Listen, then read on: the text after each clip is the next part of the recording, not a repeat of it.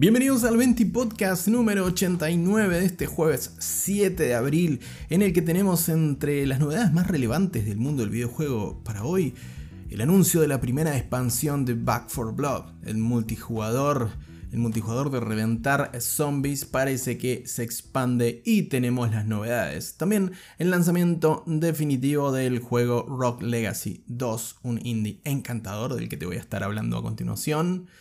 Y atención, también el rumor parece que se viene, parece que vuelve a la vida la leyenda de los juegos tácticos, del JRPG táctico como es Tactics Ogre. Y además la asociación de Lego con Epic Games para una experiencia apuntada sobre todo al público infantil, pero que seguro vamos a querer probar a algunos más grandecitos. Acompáñame en este ratito en tu ración diaria de noticias sobre el mundo de los videojuegos. Es la medida justa. Esto es 20 Podcast.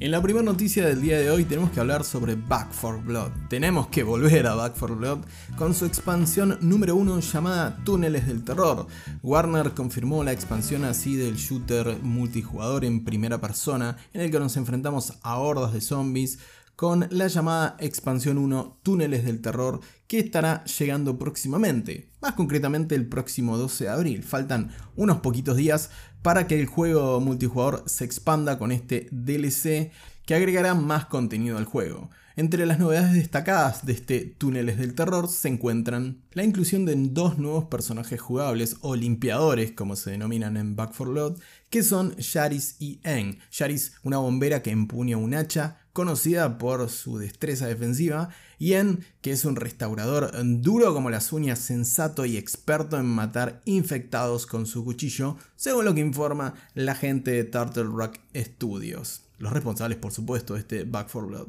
Además, en el video se puede ver un eh, pequeño vistazo hacia la nueva actividad cooperativa de Back 4 Blood llamada Ridden Hives, en la que equipos de hasta 4 jugadores pueden explorar las profundidades de 7 zonas infestadas de infectados, vale la redundancia, además de estar compuesta por una red de túneles laberínticos en la que vamos a tener que reventar a zombies a diestra y siniestra para obtener mejores recompensas y además enfrentarnos a los nuevos infectados deformados, un nuevo tipo de enemigo que llega a Back 4 Blood. Hay tres tipos de enemigos nuevos que son los Urchins, que colocan minas, porque ahora los zombies colocan minas en Back 4 Blood, y también los Shredder y los Reapers. Además, como contenido adicional en la parte más eh, estética, aunque también jugable, este Túneles de Terror, esta expansión, va a incluir 7 nuevas armas, 8 aspectos de personaje y 9 aspectos nuevos de armas, nuevas tarjetas para las características de nuestros personajes en cada run, en cada partida, y además una actualización con la dificultad No Hope, que es una nueva, un nuevo tier de dificultad para los jugadores que ya se cansaron de Back 4 Lot o los jugadores que quieren un nuevo desafío con la dificultad actual. En el caso de túneles del terror, o túneles de terror, mejor dicho, va a estar disponible para, para la compra a partir del próximo 12 de abril. En el caso de la dificultad nueva, eso será una actualización gratuita para que todos los que tenemos Back 4 Blood actualmente podamos, podamos actualizar el juego y con este, con este parche podamos contar con una, nueva, con una nueva dificultad para volver a reventar zombies o para probar otro nivel de desafío. Recordad, Back 4 Blood está disponible en consolas Xbox Series X, Xbox One, PlayStation 5, PlayStation 4 y PC por supuesto. Y a partir del próximo 12 de abril vamos a volver a Back 4 Blood para probar estos túneles del terror. Bueno, no sé, yo, yo tengo ganas, con todo, lo que, con todo lo que agregaron, yo tengo ganas de volver a probar Back 4 Blood. Vamos a ver qué tal sale esta expansión. En la próxima noticia toca hablar sobre otro juego que no se expande, sino que se termina finalmente.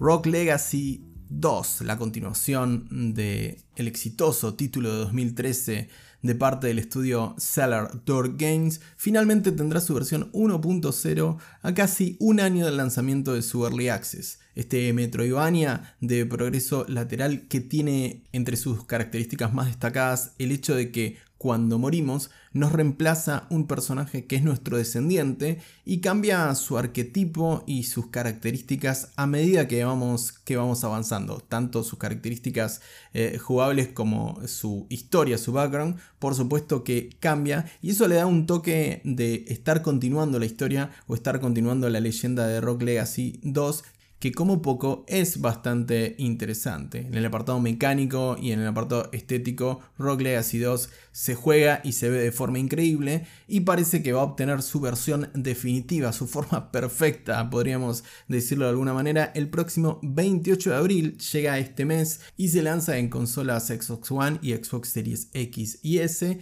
y también con su versión definitiva, como te decía, 1.0 en Steam, aunque el juego ya está disponible en Steam. De hecho, si te gustan los Metroidvania, los juegos en 2D, los juegos de corte indie y de acción y, combate, y principalmente Metroidvania, como te decía, y roguelikes, te diría que te vayas ahora eh, reservándote un lugarcito en tu tarjeta de crédito para este Rock Legacy 2 que se encuentra a 279 pesos con 99 centavos más impuestos en Steam. Posiblemente después del lanzamiento este precio se actualice, esperemos que no, y esperemos que no se vaya por arriba de los mil pesos como suele pasar con muchos indies eh, últimamente. Además, cerrando esta, esta información, junto con su contenido y con su combate final, con el jefe final y con su secuencia final de juego, entre las cosas más importantes que va a traer esta versión 1.0, se encuentra el parche de lenguaje que nos va a permitir jugarlo completamente en español a partir del próximo 28 de abril. Así que si te gustan los indies y los Metroidvania,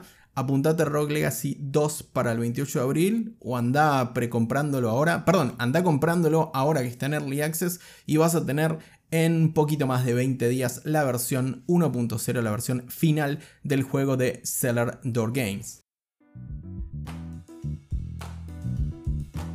La siguiente noticia surge de una asociación que se caía de Maduro o que termina encajando todas las piezas de forma eh, correcta. Sí, voy a hablar de Lego, por supuesto, y que se asocia con Epic Games, la compañía Lego, se asocia con Epic Games para entregar una nueva experiencia apuntada al público infantil, apuntada a los más chicos, pero seguramente los grandulones lo vamos a querer eh, probar también. Aún no se confirma qué va a surgir de esta sociedad, pero lo que apuntan Lego y Epic Games es a poder construir un entorno a un metaverso como está de moda actualmente, en el que los más chicos eh, puedan, eh, puedan construir y puedan tener herramientas para construir sus experiencias jugables. Algo así como lo que propone Roblox, pero con el respaldo del Lego y de la tecnología de Epic Games detrás. Además, entre las características que mencionan para esta experiencia, que no tiene nombre ni fecha de lanzamiento, que solo por ahora es una iniciativa de estas dos grandes eh, firmas del entretenimiento, es que estén priorizados ciertos puntos eh, del público infantil como ser su seguridad, su bienestar, la protección de sus datos y que los aliente a la creatividad y a disfrutar de una experiencia jugable que aliente a esta creatividad, como digo, pero siempre en un entorno seguro, algo que para Lego es muy importante y que destaca en el comunicado de esta, de esta nueva sociedad. Veremos si la experiencia es finalmente la tenemos a través de la Epic Games Store, si se bautiza finalmente ya que no tiene, no tiene un título por el momento este proyecto, pero es una iniciativa muy importante y que ya iba siendo hora que Epic Games haga algo dedicado exclusivamente para los más chicos, así como lo fue en su momento el modo creativo de Fortnite y que pueda, digamos, pueda apuntar a ese mercado que tiene Roblox, que tuvo Minecraft en algún momento y sobre todo estos pilares que suenan como una pavada, pero no lo es, no, lo son en absoluto, que a veces no lo tenemos en cuenta en, en, los videojuegos, sobre todo los adultos no lo tenemos en cuenta, que es el hecho de poder disfrutar de un entorno sano, seguro, que los chicos puedan compartir con otros chicos, que no se meta ningún adulto a perturbar su, su experiencia de juego y sobre todo ningún tóxico, por supuesto, ningún ser indeseable que en los juegos online hay muchos. Veremos cómo madura esta experiencia de Lego y Epic Games eh, en el futuro, en el futuro cercano esperemos eh, para los más chicos. Mientras tanto, podemos disfrutar de la última creación de Lego con su Lego Star Wars The Skywalker Saga, que me permito el anuncio publicitario, por supuesto, estamos jugando en el canal twitch.tv barra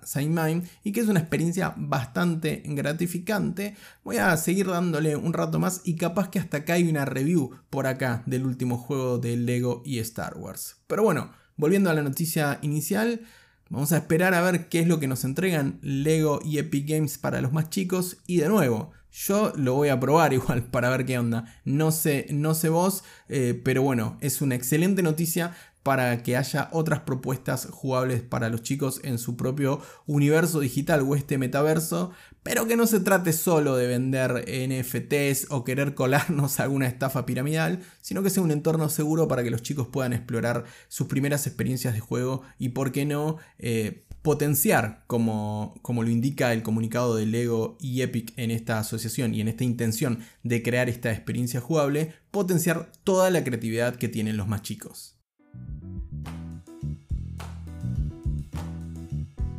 Y si antes te hablábamos de los más chicos, ahora nos toca a los boomers volver a lo que más nos gusta, nuevos juegos y nuevas experiencias que apuntan a sacarnos unos pesitos o unos dolarucos en nombre de la nostalgia. Pero espera, antes de que te enojes o te pienses que te quieren afanar otra vez haciéndote un remake o un remaster de lo mismo, lo que nos enteramos hoy es de que Square Enix ha registrado el nombre Tactics Ogre Reborn en Japón, por lo tanto, una de las sagas más importantes del JRPG táctico podría ver la luz nuevamente y teniendo en cuenta los remaster que ha estado lanzando Square Enix, y sí, como está sacando, sacándole lustre a su antiguo catálogo con remaster y remakes, la verdad que las posibilidades de que veamos un nuevo juego de la, de la saga Ogre son muy amplias. Este sería el séptimo juego de la saga que comenzó en Super Nintendo, PlayStation y Sega Saturn, la mítica Sega Saturn, allá por marzo del 93 y no está confirmado si se trata de un remaster o un remake de los primeros eh, títulos de la saga, teniendo en cuenta que tuvo un relanzamiento el segundo título de la saga llamado Tactics Ogre Let Us Cling Together del 95 y que tuvo un relanzamiento en el 2010 en la PlayStation eh, portátil. Bueno, todo parece indicar que Square Enix está lista para lanzar este título próximamente o al menos para anunciarlo, ya que se registra la marca como te mencionaba en Japón y esperemos que llegue al resto del mundo. Hoy mismo, 7 de abril, Chrono Cross Radical Dreamers Edition, un remaster del Chrono Cross original, ha salido a la venta, por lo que Square Enix parece que va a seguir por ahí y va a seguir sacando cositas del arcón de la nostalgia. ¿Jugaste a los Tactics Ogre originales? ¿Estás esperando un remake un remaster? Déjame tu comentario en la caja de comentarios si estás escuchando este podcast en ebooks o si no en las redes sociales en Twitter a través de arroba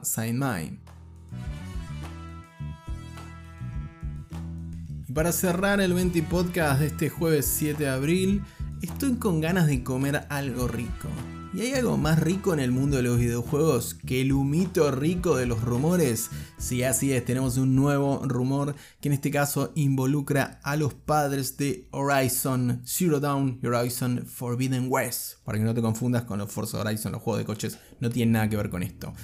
Al parecer, y según lo que se reportan por eh, los últimos leaks de Guerrilla Games, estaría creando un juego multijugador, un shooter multijugador competitivo enfocado en lo competitivo, en los eSports concretamente, y estaría contando con colaboración de ex miembros del equipo de desarrollo de Rainbow Six Siege un shooter táctico cooperativo por excelencia. Algunos, algunas fuentes acusan que se trata de una nueva entrega de la franquicia SOCOM, de los shooters SOCOM, pero apuntados netamente al terreno competitivo, y otros dicen que se trata del universo Horizon, es decir, que tendríamos a Aloy a los tiros en un juego competitivo eso suena raro, pero como spin-off puede llegar a funcionar. Todavía, por supuesto, como es